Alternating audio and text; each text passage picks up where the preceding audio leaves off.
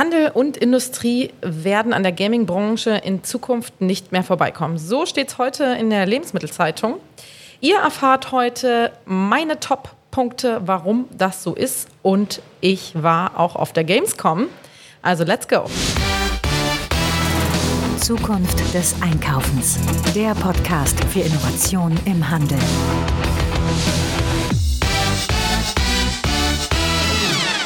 Und herzlich willkommen zum Zukunft des Einkaufens Podcast. Mein Name ist Marilyn Repp. Ich beschäftige mich mit Trends, Digitalisierung und Technologien im Handel. Beim Handelsverband Deutschland unterstütze ich mittelständische Händlerinnen und Händler bei der Digitalisierung.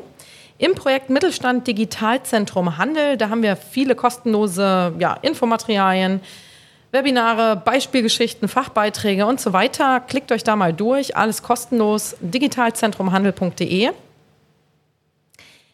Ich war Ende August auf der Gamescom in Köln. Ich bin ja überhaupt keine Gamerin. Ich mag auch Brettspiele nicht besonders.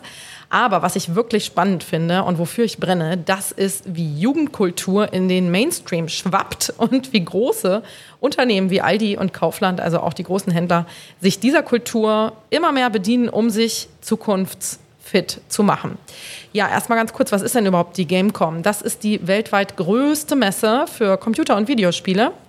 Ähm, das ist auch eine B2C-Messe und in diesem Jahr waren 320.000 Leute aus aller Welt da. Das ist schon echt äh, richtig groß. Ähm, man knüpft jetzt fast an Vor-Pandemie-Zeiten an. Ähm, es sind schon echt richtig viele sehr junge Leute wirklich da, äh, obwohl der oder die durchschnittliche Gamerin in Deutschland heute schon über 36 ist. Ja, und es waren auch sehr viele Nerds da, ähm, auch viele, die so aussehen, als würden sie echt nicht von ihrem Gaming-Sessel aufstehen oder nichts anderes als Tiefkühlpizza konsumieren.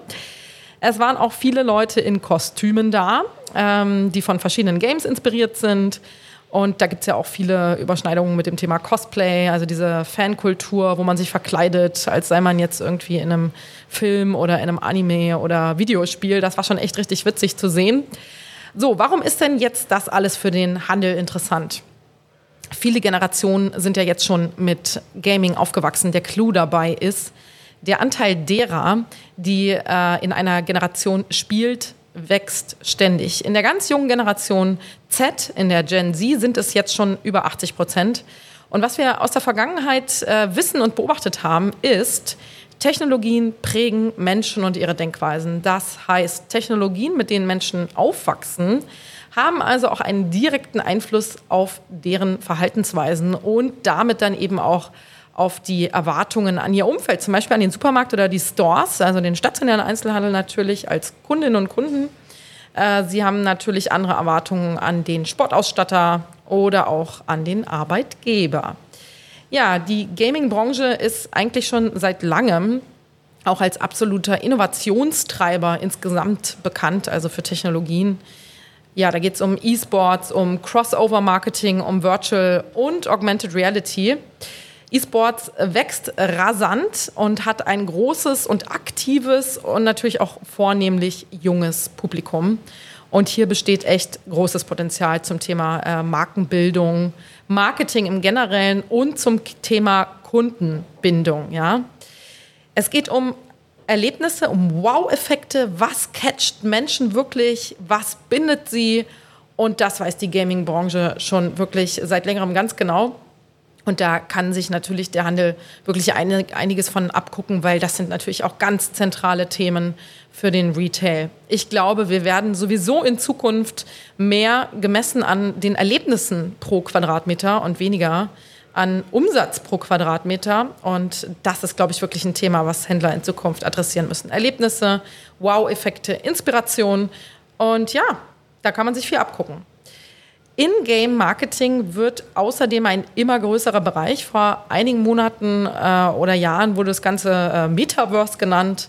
Also, dass ähm, Unternehmen zu, also zunehmend auch diese Plattformen oder die Games halt und ihre Reichweite nutzen, um dort Werbung zu machen, um sich bekannt zu machen, um Erlebnisse zu gestalten. Und einige Unternehmen machten äh, Werbung in bekannten Videospielen wie Fortnite, Minecraft oder eben auch in Animal Crossing wie äh, Kaufland äh, Anfang 2022.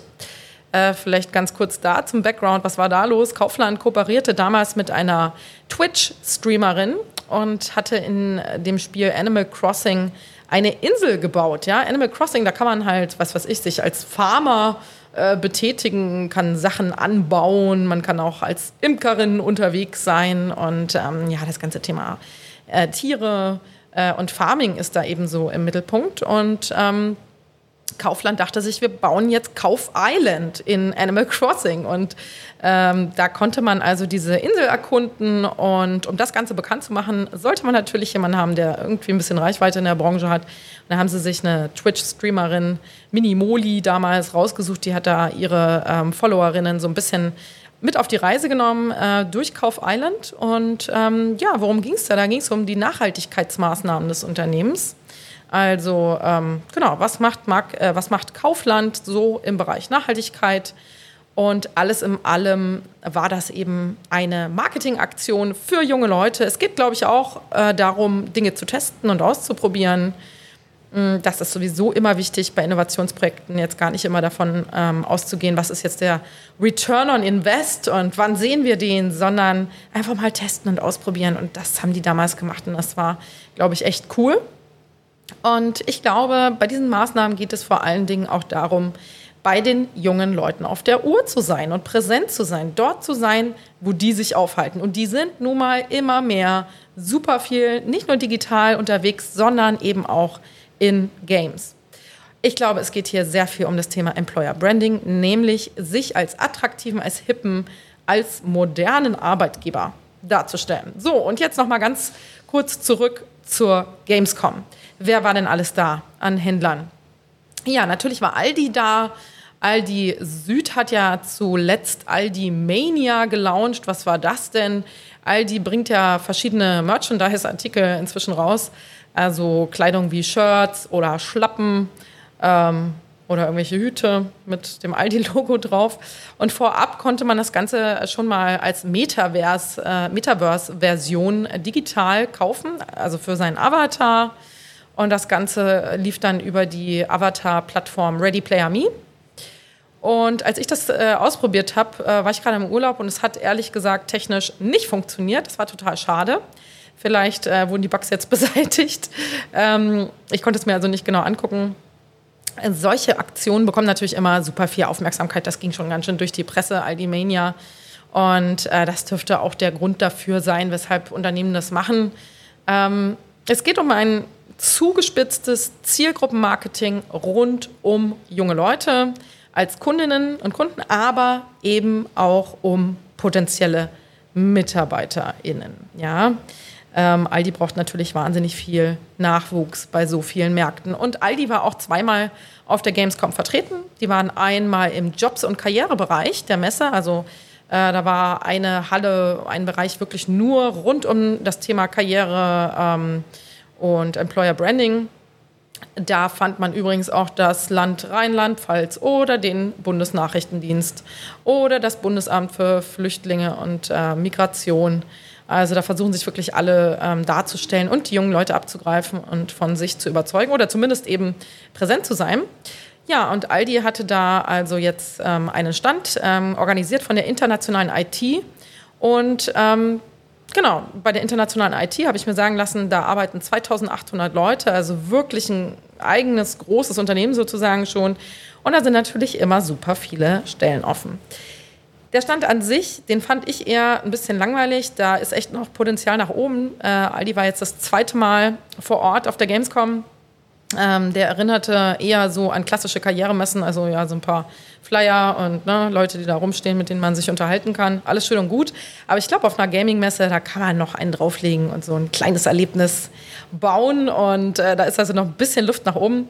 Außerdem, neben diesem Stand hat Aldi das Gamescom Camp gesponsert, wo viele Streamerinnen und bekannte Gamer zu treffen waren. Und da haben also dann die Fans und Influencer gemeinsam gefeiert.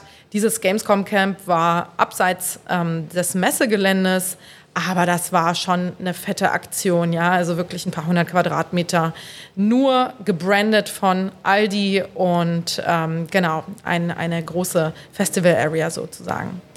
Ja, der Drogist Rossmann war auch im Karrierebereich vorhanden. Die haben sich erst im Mai entschieden, äh, dabei zu sein und haben dann relativ schnell eben diesen Stand gestaltet. Auch die waren mit ihrem IT-Bereich da, weil sie eben gerade da großen Nachwuchsbedarf haben. Es gab auf dem Stand ähm, ein paar, ja, auch ähm, Gamification-Ansätze. Also es gab so einen Automaten, da konnte man mit einem Automaten-Greifarm äh, sich Produkte raus äh. Das haben auch echt viele junge Leute gemacht, die da wirklich Schlange standen. Und auch noch so ein Retro-Spiel äh, mit 80er Jahre Optik äh, gab es dort zu spielen, auch da lange Schlangen äh, von wirklich jungen Leuten. Äh, Rossmann hat auch 400 Leute in der IT und mir wurde gesagt, 100 Stellen sind dort offen. Also wirklich krass, da ist ein großer Bedarf da und deswegen das Thema Employer Branding immer wichtiger. Wer war noch da? Rewe war in einer anderen Halle. Ähm, die hatten da wirklich einen riesigen Stand. Ähm, die Stoßrichtung war da so ein bisschen eine andere. Ich hatte so das Gefühl, äh, Rewe war ein bisschen mehr für den Endkonsumenten ähm, da oder für die Gamerin. Da ging es vor allem auch darum, den ähm, Lieferservice zu bewerben für die bequeme Gamerin, die nicht aufstehen möchte und äh, irgendwie Hunger hat und sich was bestellen will. Da haben die eben den Lieferservice ähm, beworben und Rewe sponsert ja schon seit letztem Jahr, seit Anfang 22, die Gaming-Brand SK Gaming die ähm, genau auf dem Stand, äh, auf diesem riesigen Stand von Rewe konnte man auch ein Meet and Greet mit E-Sports-Mannschaften haben, Fotos machen. Natürlich geht es bei diesem Sponsoring ähm, von SK Gaming, was sie seit letztem Jahr machen, auch und zentral um das Thema Employer Branding. Das äh, wurde also in der Pressemitteilung vergangenes Jahr deutlich gemacht. Ähm, aber es geht eben auch darum, den Lieferservice bekannt zu machen. Ähm, wie gesagt, der Stand war ein bisschen größer und hatte eine andere Stoßrichtung. Die Hostessen ähm, vor Ort konnten aber nicht so viel zu den Hintergründen jetzt wirklich sagen. Das ähm, war natürlich ein bisschen schade. Ähm, genau, wer war noch da? Ähm, natürlich war Amazon mit an Bord. Die haben ja auch eine ähm, Brand seit vielen Jahren schon, Amazon äh, Gaming, wo auch verschiedene Games veröffentlicht werden. Das ist ja jetzt nichts Neues. Und Amazon ist ja sowieso sehr viel mehr als nur ein Händler, wie wir wissen. Wen ich vermisst habe, war die Schwarzgruppe. Die machen ja super viel eigentlich in dem ganzen äh, Employer Branding oder ja, junge Zielgruppen-Marketing-Bereich. Ähm, ähm, genau, ich hatte ja gerade schon von dem Animal Crossing-Projekt ähm, be also berichtet, äh, was auch immer wieder als Metaverse-Projekt bezeichnet wird. Ähm, die machen echt richtig viel. Also gerade Kaufland macht richtig viel in Sachen Jugendkultur, finde ich richtig cool. Ähm, einige Kooperationen mit Twitch-Streamerinnen und TikTokern oder auch mit K-Pop-Bands. Äh, was tut man nicht alles, um sich als attraktiven Arbeitgeber darzustellen und zu positionieren? Ja, das war jetzt mal ganz kurz zusammengefasst mein Eindruck von der Gamescom. Und ich glaube, wir stehen ganz am Anfang an äh, ja, der Aktivitäten zwischen Retail und Gaming. Hier sind ganz große Potenziale. Hier kann man sich viel abgucken. Ähm, ich glaube, dass sowieso das ganze Thema Kooperationen äh, und Kollaborationen noch viel wichtiger werden wird in Zukunft. Und deswegen bleibt dran, äh, beschäftigt euch auch mit dem Thema Gamification. Die jungen Leute wachsen damit auf, die wollen Erlebnisse haben. Und da kann man wirklich nochmal ein USP, einen Unique Selling Point setzen als Händler, als Handelsunternehmen oder einfach junge Zielgruppen wirklich dezidiert ansprechen. Ähm, ja, einfach coole und Wow-Erlebnisse schaffen. Ich werde weiter berichten rund um das Thema Gaming und äh, junge Zielgruppen wie die Gen Z und hoffe, ich habe euch ein paar coole Einblicke gegeben von der Gamescom. Servus und Baba.